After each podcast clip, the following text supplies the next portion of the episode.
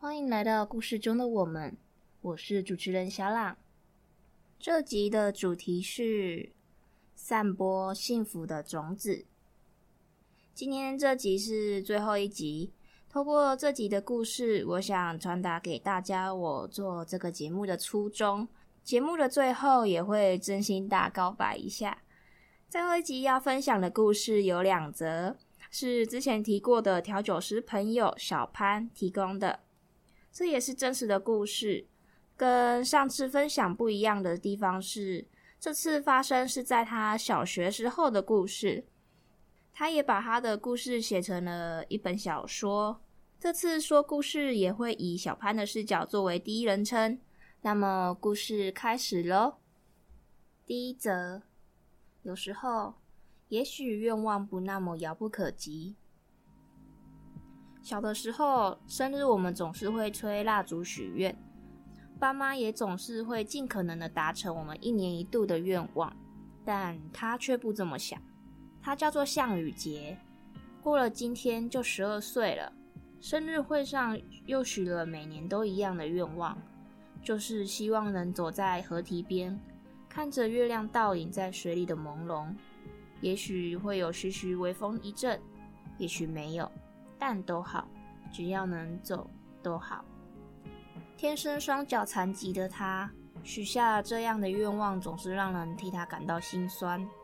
生日会上，杨伟谦靠了过来说：“哎，小潘，他年年许下这样的愿望，总是这么遥不可及吗？”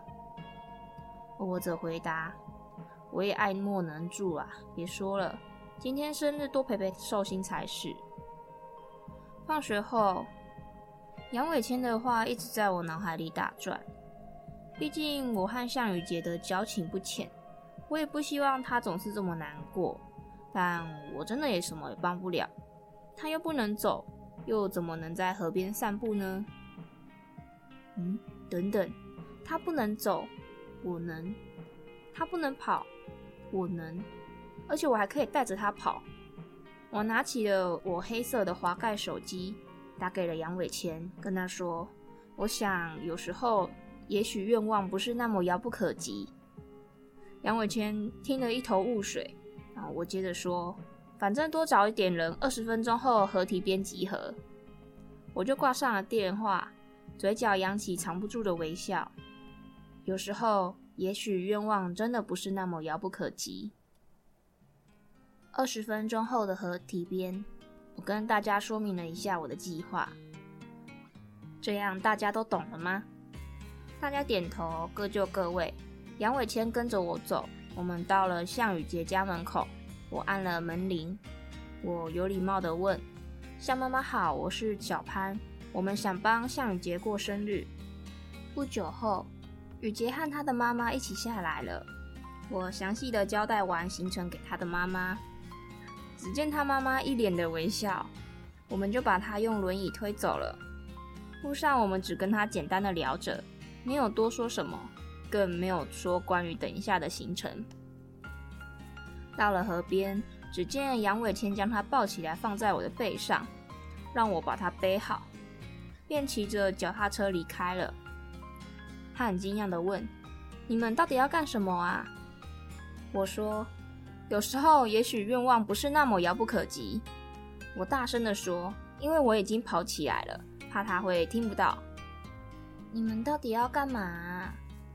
他的语气比刚刚平静了一些，但也没有平静多少。下意识地用力地环紧我的脖子。我跟他说：“你不能走，我们背着你走。”你不能跑，我们背着你跑。接下来每一百公尺就会有人接棒，我们要背着你跑完这段合体。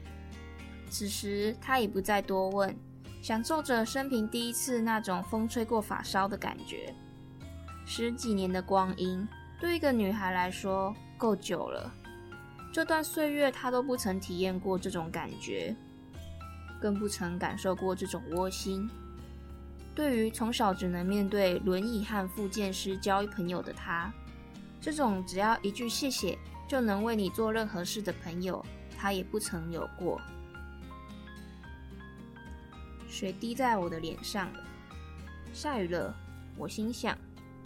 我回头看，我浅浅的笑了，不是雨，是泪，是感动的泪。我开玩笑的说：“今天是你的生日诶，你还哭？”雨洁说：“我没有哭，只是沙子吹进了眼睛。”好牵强的理由。下一站又下一站，河堤边的行道树，长座椅，英式路灯，人烟稀少的走道。显得很浪漫。水里朦胧的鱼叫月亮，眼睛里的泉水翻滚搅动，徐徐晚风吹拂着脸，不曾停歇。脸上滑下的叫做泪，感动的泪。过去的记忆里，不曾感觉过这种浪漫的美，心里停不下来的意念叫做感谢。大家散位后，我带他到附近的永和豆浆吃东西。他喝了一口豆浆，他浅浅的笑着说：“谢谢。”不会，你不觉得这样很好吗？当然很好啊！我不是指生日会，我是指说让别人感到幸福。雨洁一脸的困惑。我说：“当你把幸福的种。”当你把幸福的种子散播到别人的心里，等到种子茁壮成大树，它就会把新的种子散播到另一个人的心里，这样不是很好吗？他若有所思地喝了一口豆浆，闭上了眼睛。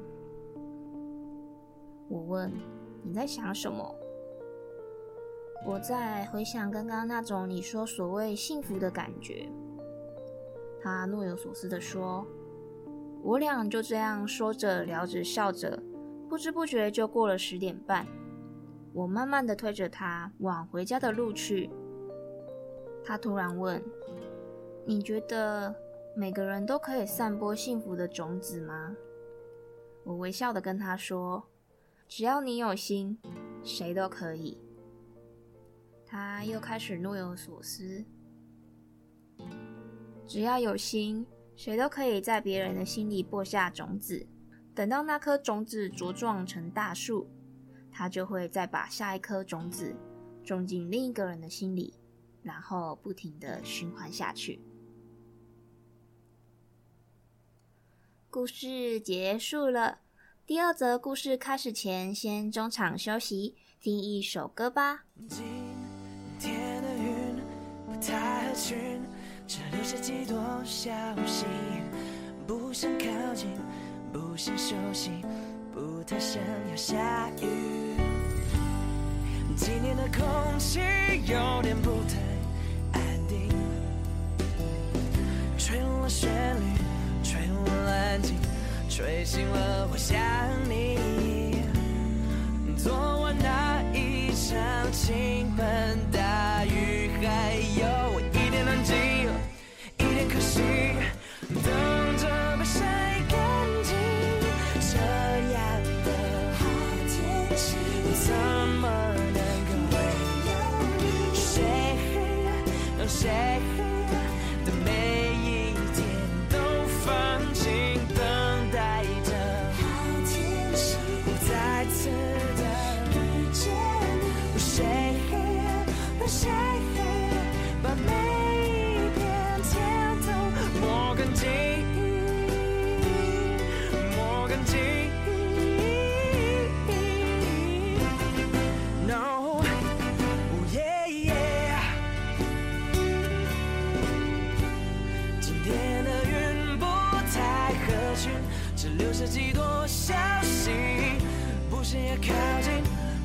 休息，不太想要下雨。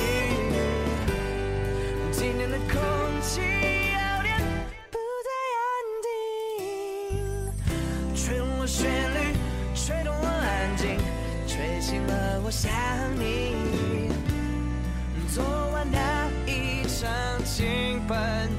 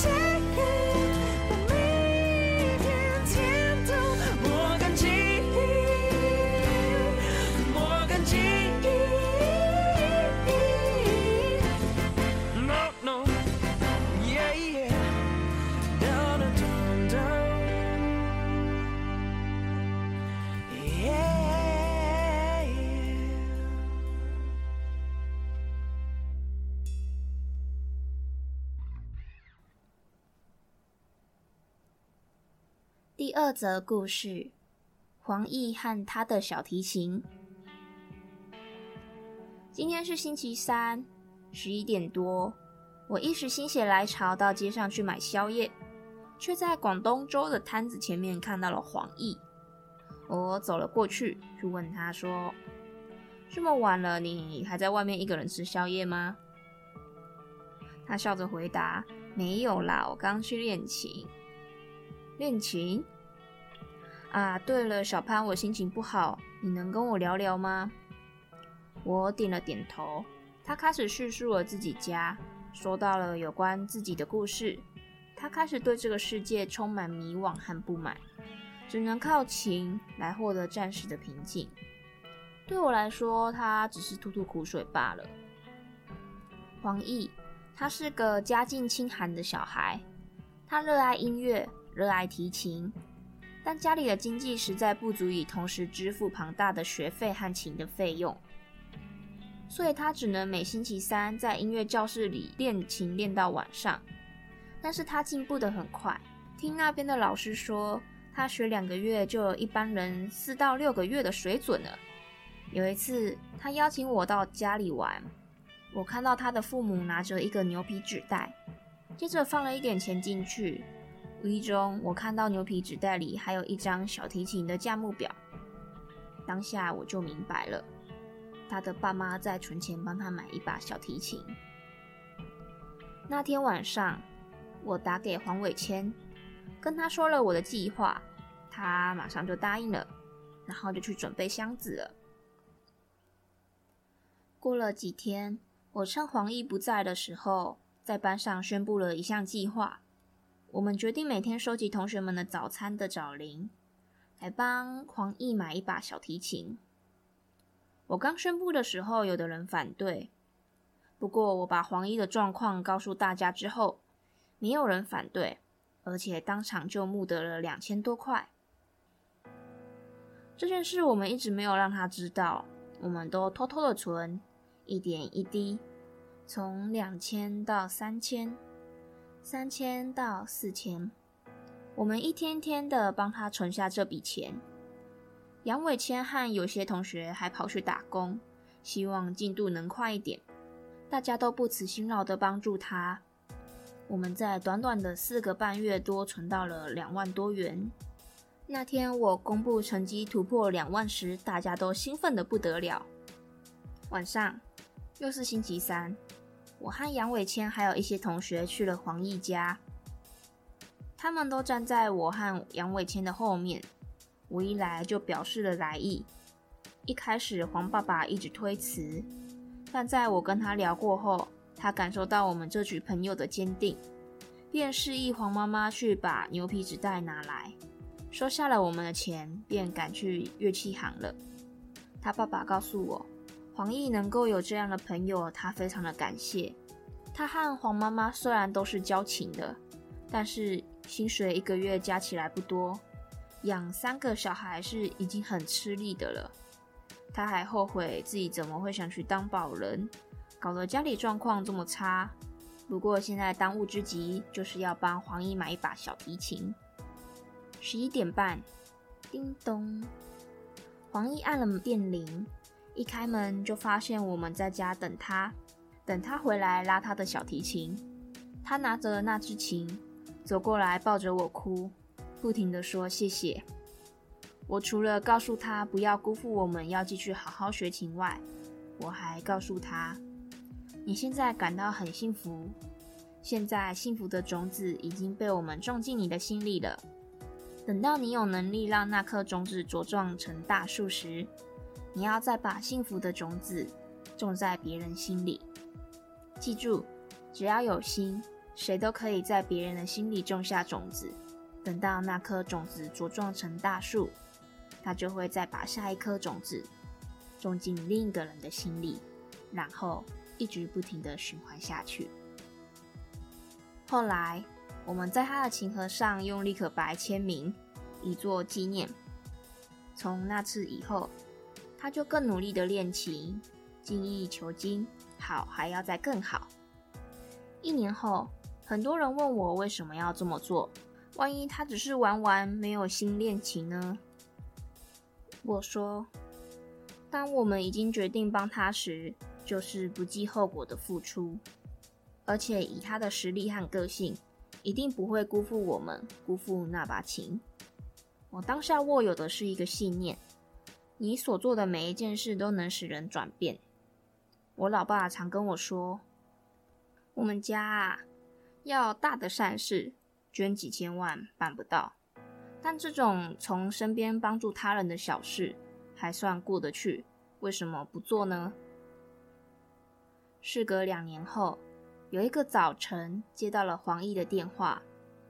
他说他爸在雅马哈找到了一份月薪很高的工作，他很开心，说晚上有事要来找我。晚上，当他拿着台湾音乐学院前往法国巴黎深造的推荐书来找我时，我更加相信那份信念了。到现在，黄奕还是时常跟我们联络。他说，在那边有很多的事情发生，他领了很多感谢状。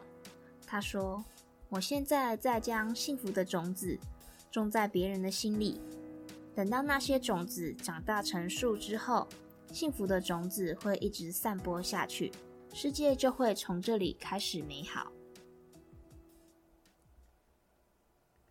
今天这两则故事的主轴。都围绕在散播幸福的种子上面，这个也是我做这个节目的初衷。来分享一下我做这个节目的心得吧。上学期的时候，我的室友也在中正之声做了一个节目，我也有客串过几次的来宾。